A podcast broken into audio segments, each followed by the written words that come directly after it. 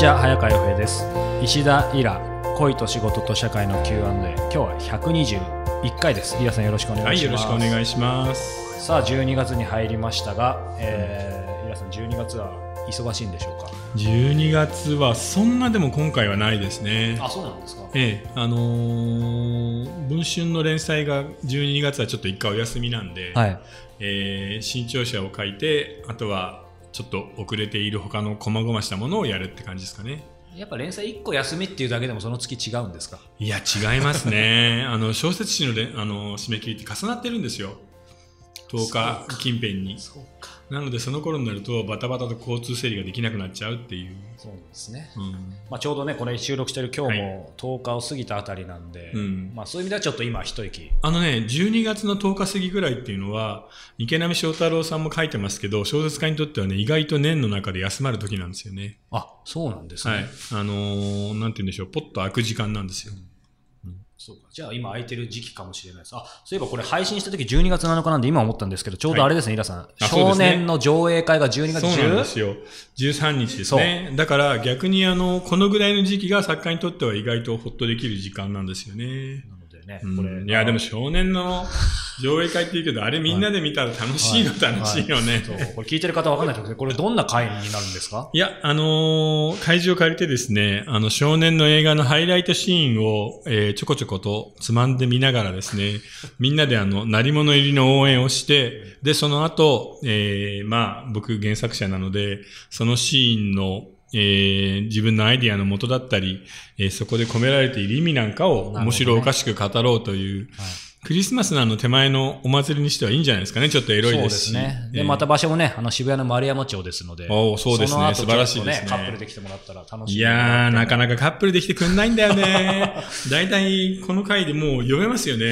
85%から90%女性が来る。でもね、今申し込みのうはい打ち明け、細かくは見てないですけど、結構2人で申し込んでる人多いですよ。あ、本当？まあ、その2人がひょ女性同士ってこといや、もないそれは素晴らしいですそうねそう。するとね、でも、12月の真ん中の夜の渋谷でしょ？はい、女の子も一人で来にくいから二人で来るんじゃないかな。女の子同士ってあり得るのあります、あります。うん。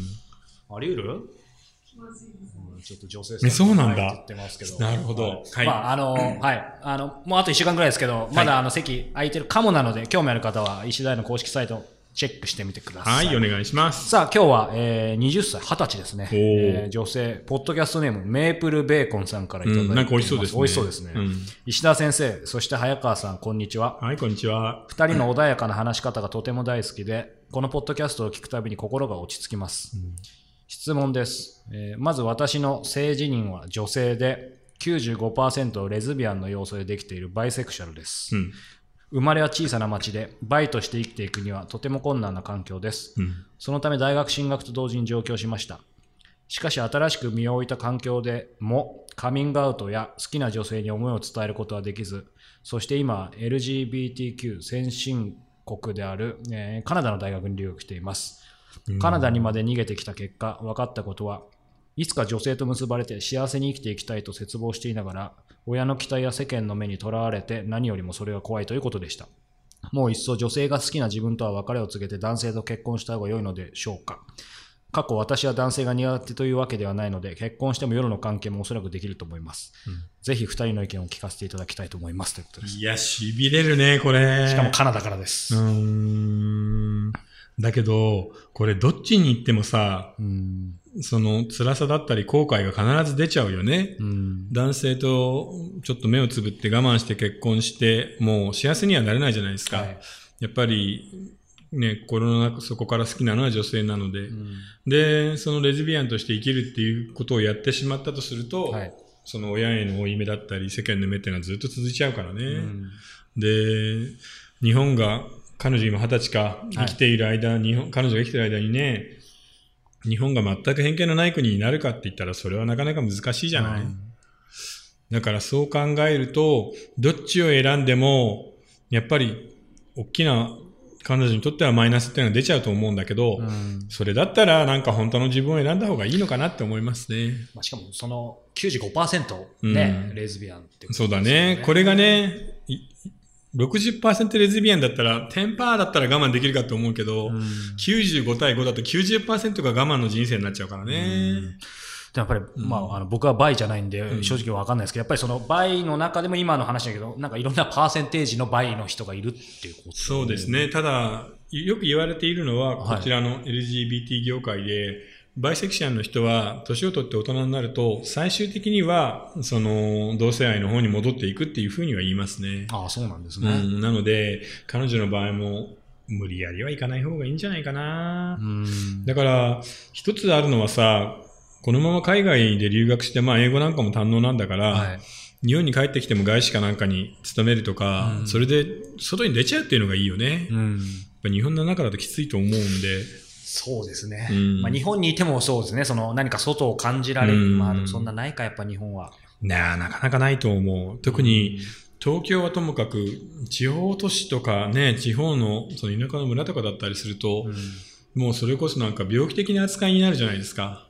ね、だから、まあ辛いとは思うんだけど、まあ自分を貫いた方がいいんじゃないかな。それと、いつか必ずその、大好きな相手にちゃんと出会えるんだよね。うん。うん。だからそこは諦めなくてもいいんじゃないかうな。んまあこのままそのカナダで、ね、いい相手がいれば、その彼女と付き合ってもいいんだし、ただどこかで言わないといけないよね、親にはね。そうですね。うん。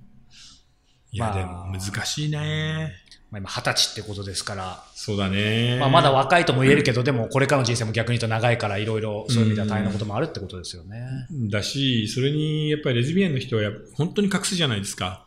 今はゲイの人はかなりオープンになってきてるけど、うんレズビアンの人はまだなかなかそのオープンにして生きていくっていうのが厳しい世の中なので、うんそういう意味でもなかなかしんどいよね。んそれと、時代全体が、なんかこういう少数派の人をこう圧迫し始めている嫌な感じになってきてません？そうですね。うん、だから、これから先も大変だと思うんだけど、でも、そう生まれてしまったらしょうがないからね。うんだから、もう頑張っていくしかないし、いや、自分を貫いた方がいいんじゃないかなとは思うけどな。そうですね。まあ、そういう意味では、その、いろいろ無理に戦う必要はなさそうですね。その自分の、まあ、うん。この持ってるものだけでもいろいろ大変だろうから、そうそう。親のためにとか、うん。うん。どうこうそれとね、カミングアウトも必ずしなきゃいけない、カミングアウトしないなんてずるいみたいなことは全くないので、うん。自分のタイミングだったり、その親の、えー、まあ理解度というかな、うん。対応だったりをよく見ながらしなければしないでいいし、一生騙すんならもう逆に一生騙すぐらいの覚悟を決めて、うん。女の子と付き合うっていうのでいいんじゃないですかね。そうですね。うん。はい、カナダからありがとうございました。うん、いやでもすごくいいお便りでした。でもメープルベーコンっていうのはなんかちょっと含みがありそうですね。まあ、でもやっぱりカナダだからメープルシロップのメープルもあるんですかね。いや僕はなんかもう本当に 焼いたベーコンに、はいねのメープルシロップをたっぷりかけてこの甘辛っていうのがなんかなんか女性の肉体的なイメージなんですよね違いますね、僕そうと発想が。さあ、えーこの番組では皆様からの質問を募集しています。また、えーイラさんと双方向でつながれるオンラインサロンの会員も不定期で募集しています。詳しくは、えー石平公式ホームページをご覧ください。今日は121回でした。皆さんありがとうございました。はいありがとうございました